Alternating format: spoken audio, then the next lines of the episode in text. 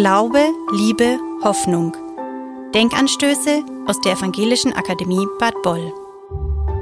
Hören Sie theologische Impulse aus der Mitte unserer Akademiearbeit. Herzlich willkommen zur heutigen Folge von Glaube, Liebe, Hoffnung. Jürgen Moltmann gehört zu den großen Theologen unserer Zeit. Sein vielschichtiges Werk, seine wache Zeitgenossenschaft und Dialogbereitschaft haben weltweit hohe Beachtung gefunden. Kaum eine Theologie ist heute in der Ökumene präsenter.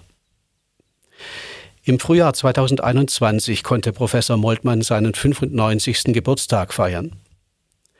Aus diesem Anlass veranstaltete die Evangelische Akademie Bad Boll unter dem Motto Theologie im Gespräch ein mehrtägiges Symposium zu Ehren des Jubilars.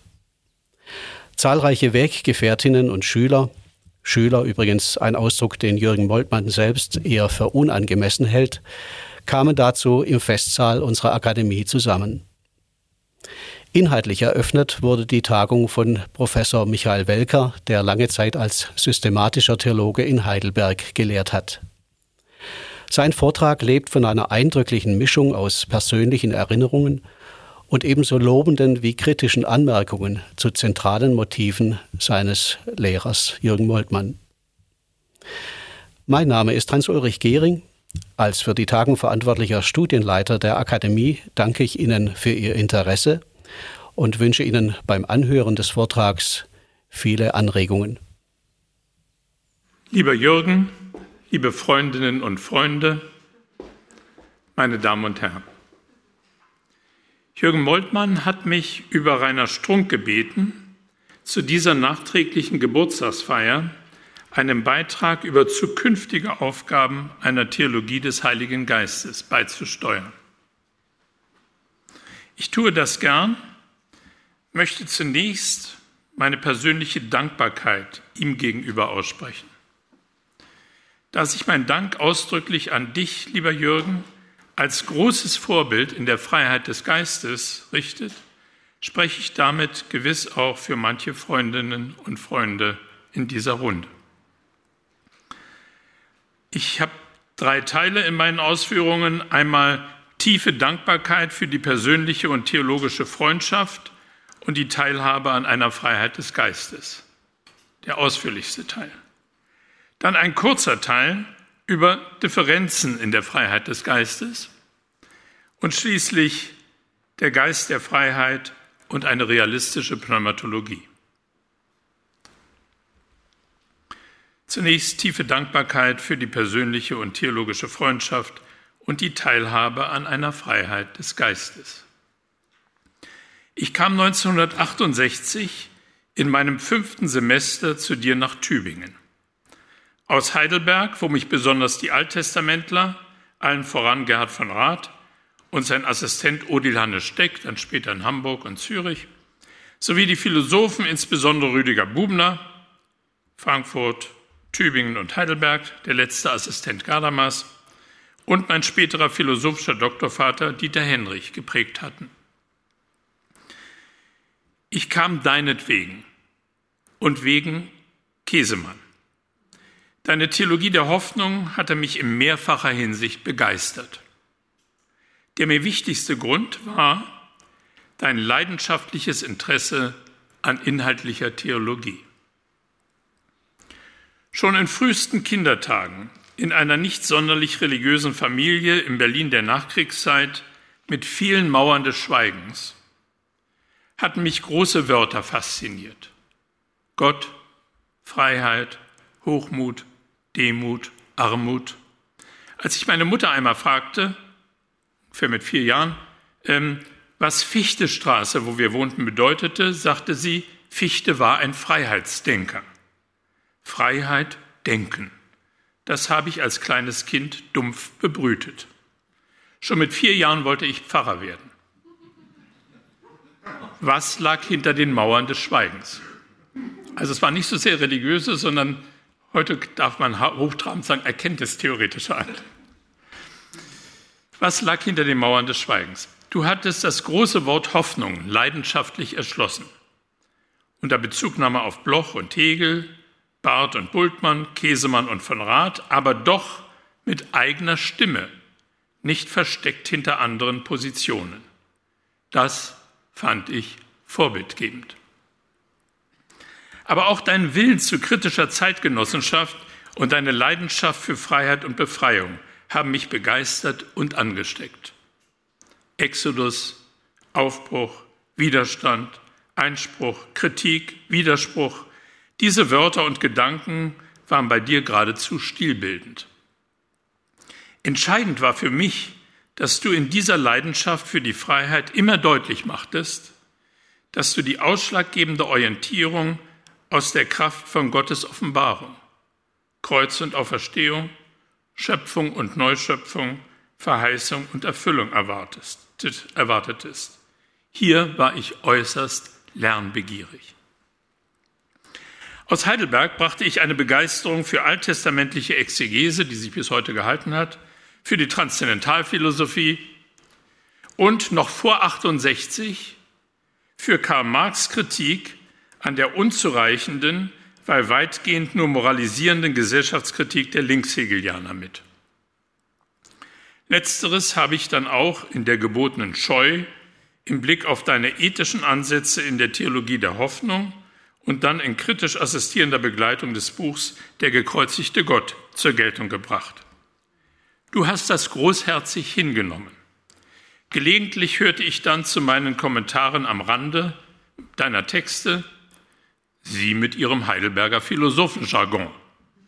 Oder wie soll ich Ihr Beamtendeutsch ins Englische übersetzen? Du hast mich sehr früh, nachdem ich eine Arbeitsgruppe zu Karl Schmidt in deinem Seminar zu deiner Zufriedenheit organisiert hatte, als studentische Hilfskraft angestellt und mir angeboten, eine Dissertation über ein Thema meiner Wahl zu schreiben. Von 1970 bis 1985, also nicht äh, all die Jahre, 70 bis 85 hast du mir alle dir wichtigen Aufsätze und Buchmanuskripte zu kritischer Lektüre anvertraut.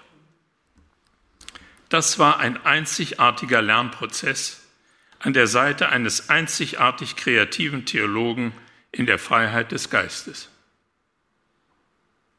Christologie, Trinitätstheologie, Schöpfungslehre waren Gebiete, über die wir uns beständig ausgetauscht haben. Dabei toleriertest du, dass ich von Rudolf Weth beraten, mit 21 Jahren das Wahnsinnsdissertationsthema wählte, Kritik der Rezeption des neuzeitlichen Autonomiebegriffs in neuerer evangelischer Theologie. Hier sehen Sie noch die Heidelberger Rückwirkungen. Mit 25 Jahren habe ich dann eine Arbeit mit Kapiteln über Kant, Fichte, Schelling, Hegel, Barth, Gogarten und Tillich vorgelegt. Nur ein verwegener Doktorvater konnte diese Verwegenheit wertschätzen. Du hast mir immer viel zugetraut. Schon früh hast du mich in die Betreuung deiner koreanischen Doktoranden eingebunden.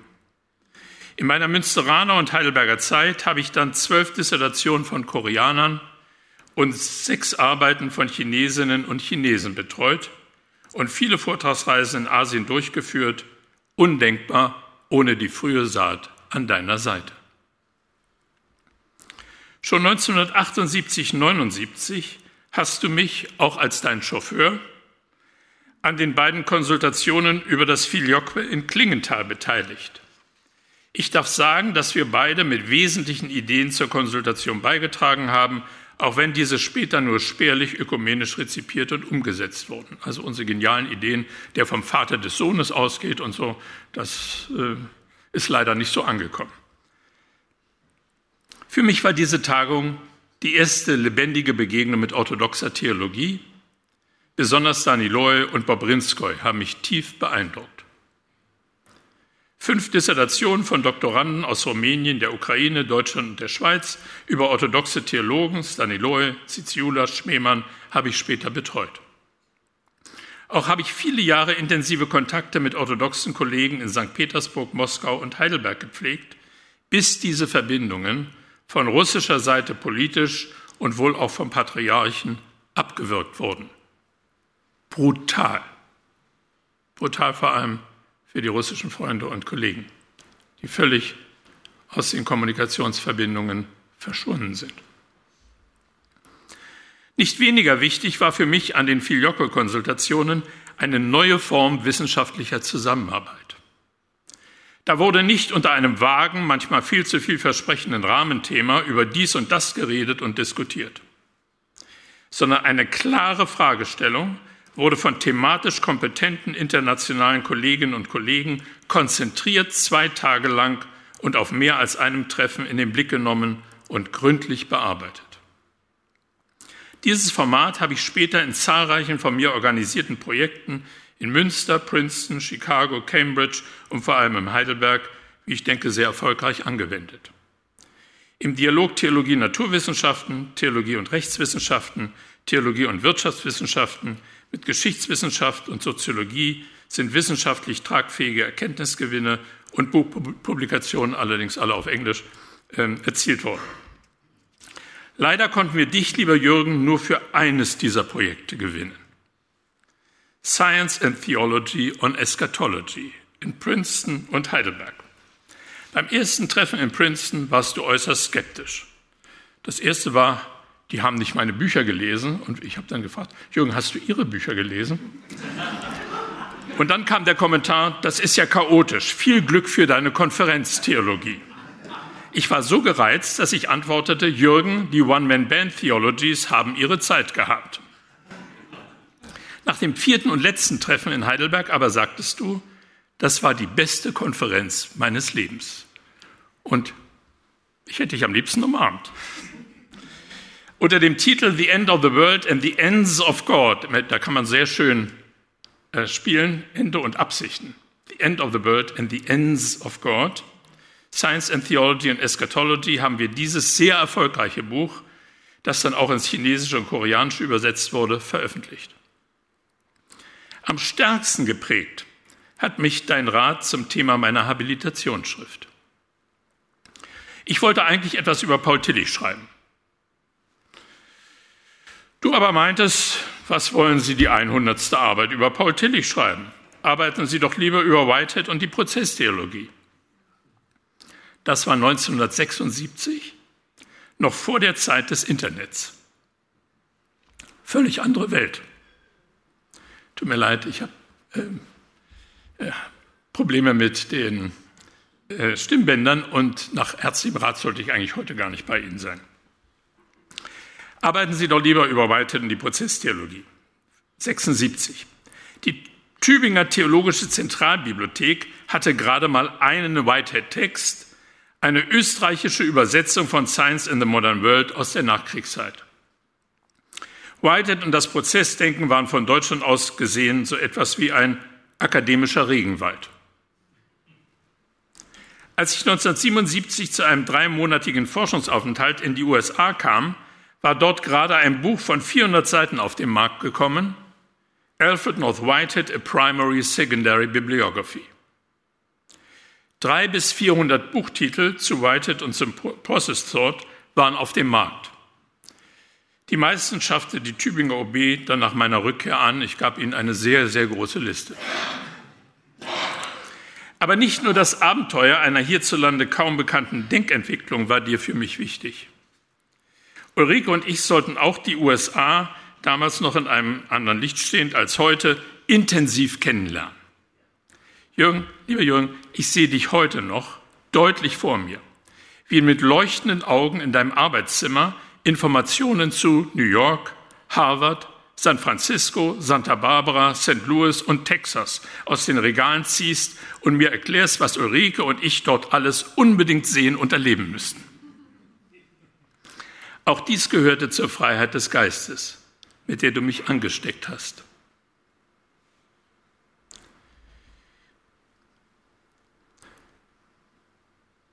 Ich habe in den späteren Jahren sieben Angebote einer Gastprofessur in den USA angenommen und in 20 Bundesstaaten Vorträge gehalten. Von Princeton und Chicago aus habe ich zahlreiche internationale und interdisziplinäre Forschungsprojekte organisiert. Bis vor 20 Jahren war das Land für unsere Familie eine zweite Heimat geworden. All dies auch eine Frucht deiner Impulse. Erst ab 2005 haben wir das Gravitationszentrum internationaler und interdisziplinärer Zusammenarbeit nach Deutschland, besonders nach Heidelberg, verlagert. Inhaltlich brachte mir die Arbeit über Whitehead einen ungeheuren Erkenntnisgewinn. Whitehead denkt mehr perspektivisch. Ihn interessieren die Interdependenzen mathematisch-naturwissenschaftlichen, religiösen, ethischen und ästhetischen Denkens und ihr interdependenter Wandel über Jahrhunderte hinweg.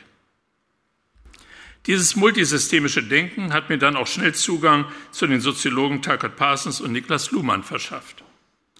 Ein ganz entscheidender Schritt in meiner theologischen Denkentwicklung war die Erkenntnis, dass wir uns auch die Behandlung theologischer Themen im biblischen Kanon multikontextuell und multisystemisch erschließen müssen.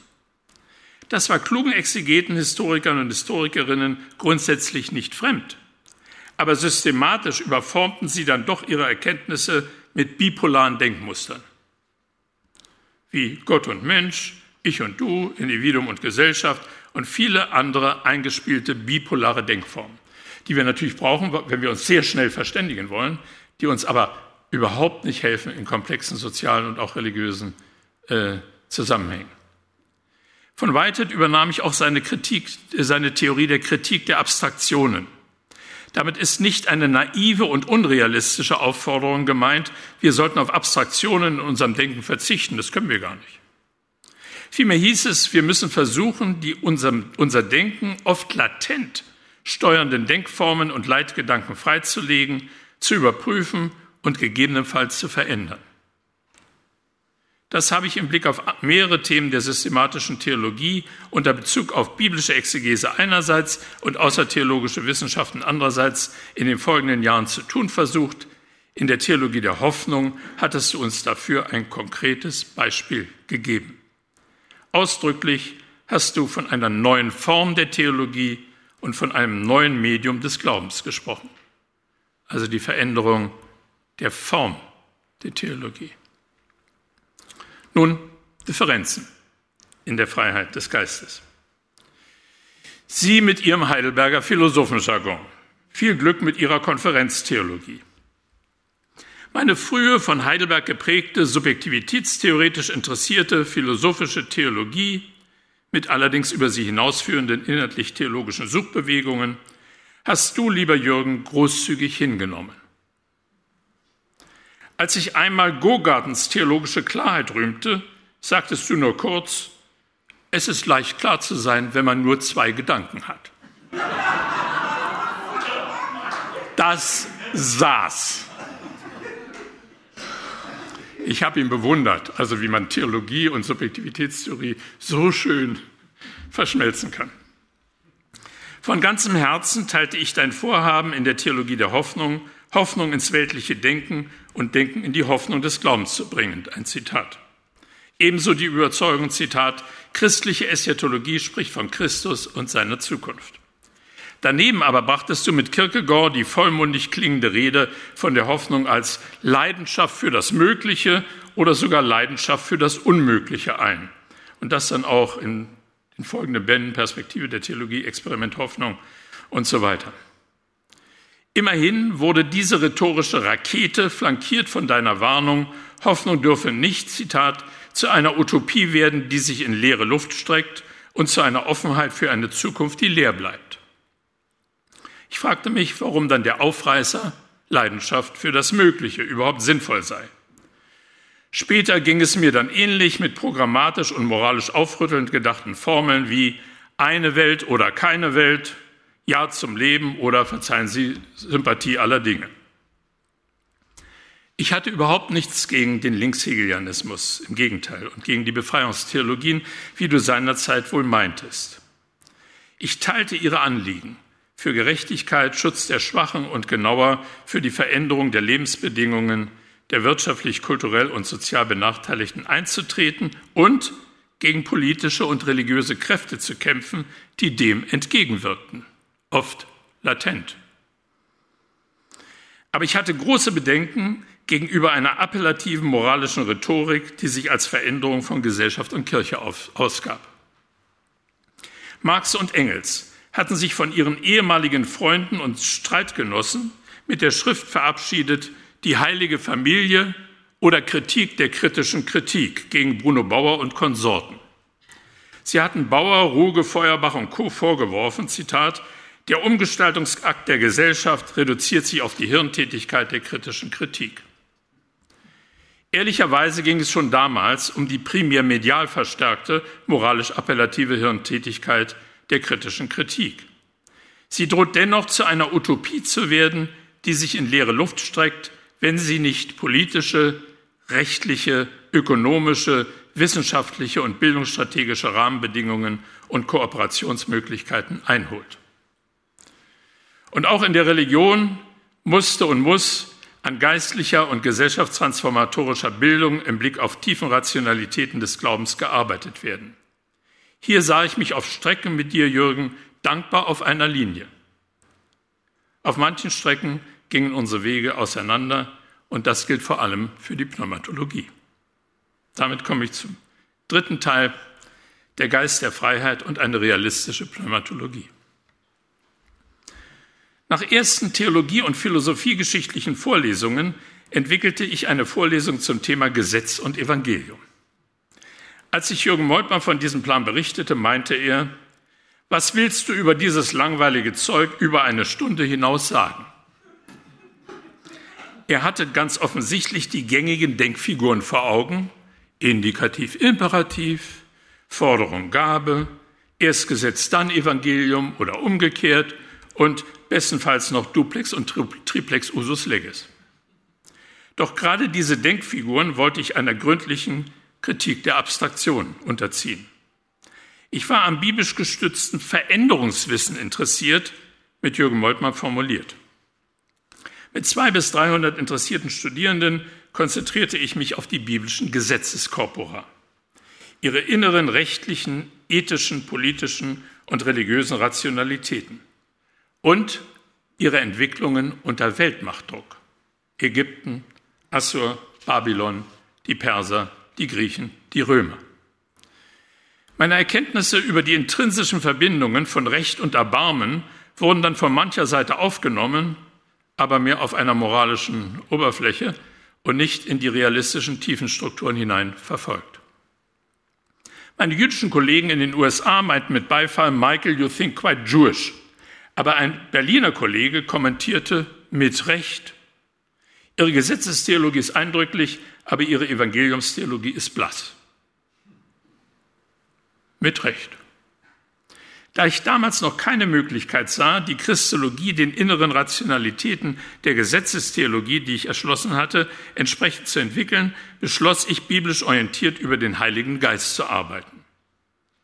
Jürgen Moltmann hatte, siehe das Vorwort zu Gott in der Schöpfung, in seiner Reihe systematische Beiträge zur Theologie ursprünglich keinen Beitrag zur Pneumatologie vorgesehen.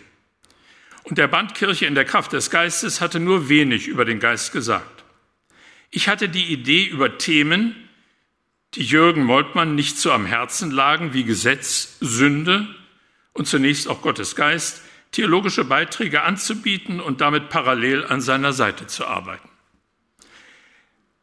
Dann kam kurz vor Abschluss meiner Arbeit über Gottes Geist Moltmanns zügig geschriebener Band Der Geist des Lebens heraus. Darin heißt es im Vorwort, Zitat, es kommt darauf an, das Leben zu bejahen. Und wer zum Leben wirklich Ja sagt, der sagt Nein zum Krieg, der sagt Nein zur Armut. Weiter, mir schwebt eine Theologie vor, die aus der Erfahrung des Lebens entsteht. All dies las ich mit Seufzen. Marx hätte auf Opium fürs Volk erkannt. Denn dieser Geist sollte wiederentdeckt werden, Zitat, in der Natur, in den Pflanzen, in den Tieren und in den Ökosystemen der Erde. Die Aufforderung, den Geist in Pflanzen und Tieren zu entdecken, war das noch seriöse Theologie? Diese Naturromantik war allerdings nicht so krass ausgeprägt wie die 2019 von Leonardo Boff vorgetragene unter dem Titel Traum von einer neuen Erde, Bilanz eines theologischen Lebens im Lit Verlag. Hier schwärmt Boff Boff unter anderem von unseren kleinen Brüdern und Schwestern, den Mikroben. Es würden nicht die Landwirtschaft, die Medizin und viele Wissenschaften in einem oft verzweifelten Kampf gegen viele dieser kleinen Brüder und Schwestern liegen, um ihrem Nein zum Leben entgegenzuwirken. Für mich liefen diese Ausführungen unter dem Stichwort systematisch-theologische Irreführung. Gut gemeint, aber systematisch-theologische Irreführung. Bei aller Freundschaft zu Boff und bei allem Respekt für seiner früheren Befreiungstheologie. Warum reagierte ich und reagiere ich so allergisch gegen eine theologisch-pneumatologische Naturromantik, ganz abgesehen von den unlösbaren erkenntnistheoretischen Problemen, einen Geist Gottes in Pflanzen, Tieren und Mikroben zu entdecken? Der erste Grund ist, sie nährt ein primitives Allmachtsdenken und einen primitiven Theismus. Kein geringerer als Prinz Philipp von England wählte als erste Lesung für seinen eigenen Trauergottesdienst auf Schloss Windsor am 17. April dieses Jahres den alttestamentlichen Text Jesus Sirach 43. Gott wird hier als Wettergott und auch als Kosmokrater dargestellt, der unter anderem Inseln im Meer sät. Gott löst alle Arten von Witterungserscheinungen aus, schöne wie Tau oder Regenbogen, schreckliche wie Wirbelstürme und versengende Hitze. Am Ende des Kapitels wird zusammenfassend auf Gottes Größe in der Schöpfung hingewiesen mit dem Satz, alles hat der Herr gemacht. Nach dieser Aussage ist alles, was im Himmel und auf Erden geschieht, auf Gottes allmächtiges Wirken zurückzuführen. Gott wird angesehen als die alles bestimmende Wirklichkeit. So haben auch einflussreiche deutsche protestantische Theologen wie Rudolf Bultmann und Wolfhard Pannenberg formuliert. Diese Vorstellung von Gottes Allmacht muss allerdings deutlich als unsinnig bezeichnet werden. Auch wenn ein solcher, wie man sagen sollte, primitiver Theismus von manchen Philosophen und zahlreichen Popularphilosophien gestützt wird. Ein gewichtiger Einwand liegt auf der Hand. Dieser primitive Theismus macht Gott unglaubwürdig. Denn wie kann ein Gott, der schöpferisch und Liebe ist, unterschiedlos alles hervorbringen und bestimmen, von der Freude über ein neugeborenes Kind bis hin zu Pandemien, Tornados, Kriegen und Konzentrationslagern? Die in diesem primitiven theistischen Allmachtsdenken angelegten Probleme provozieren geradezu die Ablehnung eines solchen Gottes. Ein primitiver Theismus provoziert einen primitiven Atheismus, wie ihn der Entwicklungsbiologe Richard Dawkins mit seinen Weltbestsellern propagiert hat. Der Gotteswahn. London 2006 bis Ende 2007 in 31 Sprachen übersetzt und zehn deutsche Auflagen in einem Jahr. Dann der blinde Uhrmacher, dann die Schöpfungsliege. Warum hat Dawkins nicht recht? Warum ist nicht ein aggressiver Atheismus angesagt, wenn denn der allmächtige Gott letztlich nicht unterscheidbar ist von einem launenhaften Schicksal oder gar einem kosmischen Monster. Mit Jürgen Moltmann, Barth und Bonhoeffer war ich in der Kritik an einem primitiven Allmachtsdenken metaphysischer Prägung ganz einig. Nun aber drohte eine pneumatologisch verbrämte, ein pneumatologisch verbrämter Theismus in Gestalt totalisierender Naturromantik. Es drohte zugleich die Fixierung der populären und auch zientistischen Rede von Schöpfung auf Natur und Kosmos. Nun hatte Jürgen Moltmann immer die Schöpfung von Himmel und Erde und Himmel nicht nur naturalistisch zu sehen, die Schöpfung der sichtbaren und der unsichtbaren Welt gelehrt und kreativ ausgemalt. Doch wie die Naturrechtslehre sich seit dem Corpus Juris an der Einsicht vorbeischmuggelte, dass ein ehrliches Naturrecht das Recht des Stärkeren ist, so macht die Naturromantik nicht ernst mit der Einsicht, dass Natur und natürliches Leben keine Heilsgrößen sind. Sie sind auf kritische und transformierende Kräfte des göttlichen Geistes dringend angewiesen. Eine verantwortungsvolle Theologie muss deutlich machen, dass Gott inmitten der partiellen Wohlordnung und Fruchtbarkeit der Schöpfung diese auch ungeheure Eigenkräfte einräumt, die eben auch gegen Gott und die Güte der Schöpfung gerichtet werden können.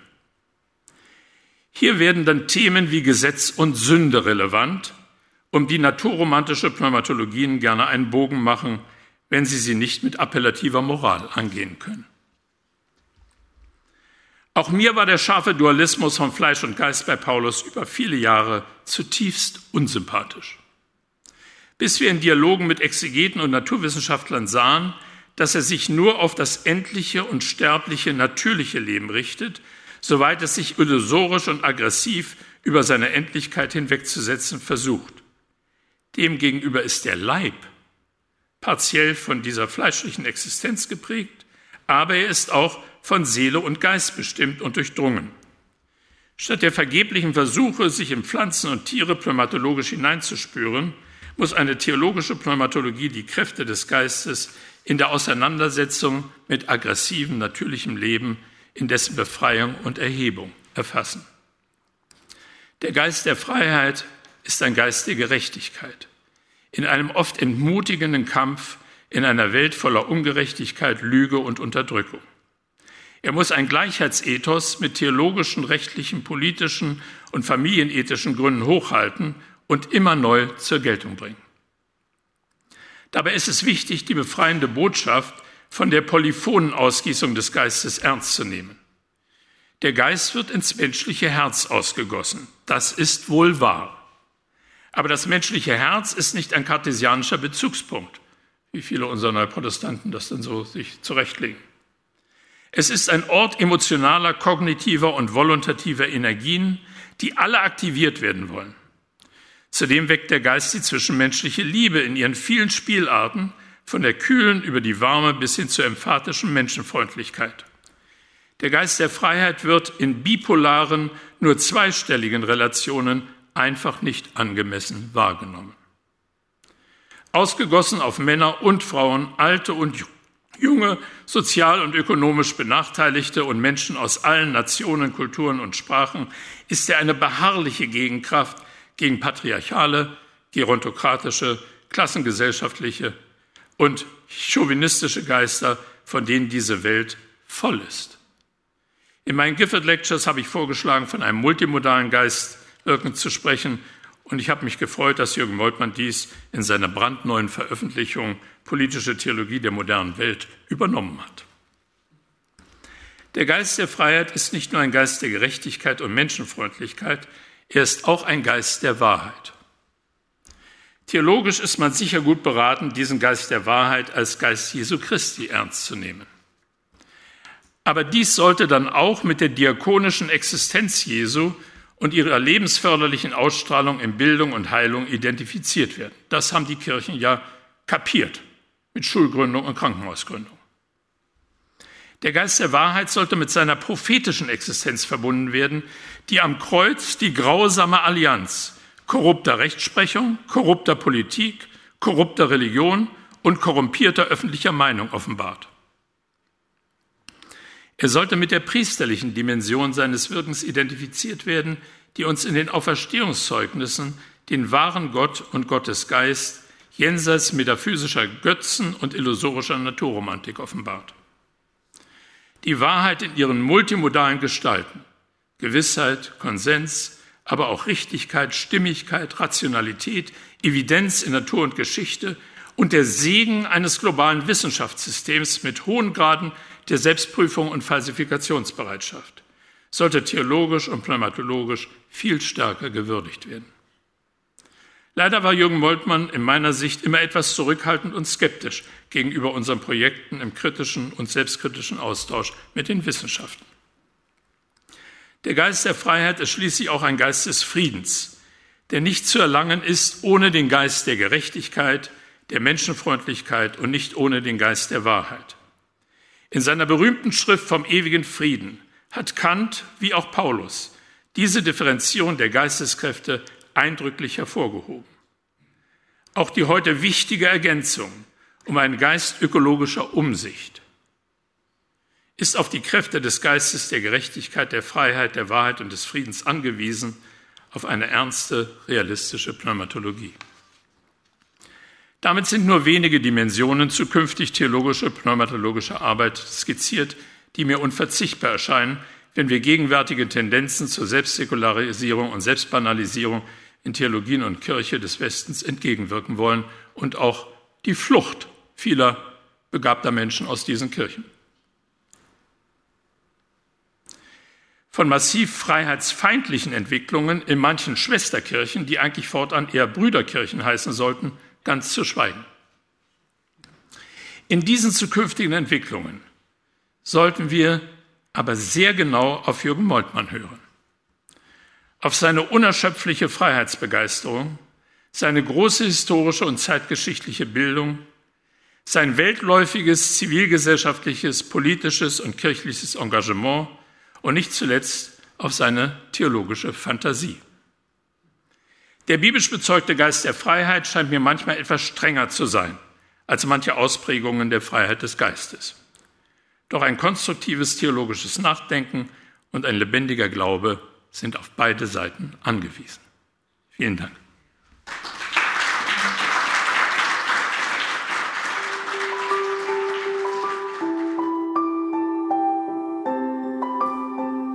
Vielen Dank fürs Zuhören. Anregungen und Fragen zur heutigen Folge können Sie uns gerne über unsere E-Mail-Adresse pressestelle.ev-akademie-boll.de oder über Instagram oder Facebook zusenden. Wir freuen uns, wenn Sie beim nächsten Mal wieder dabei sind.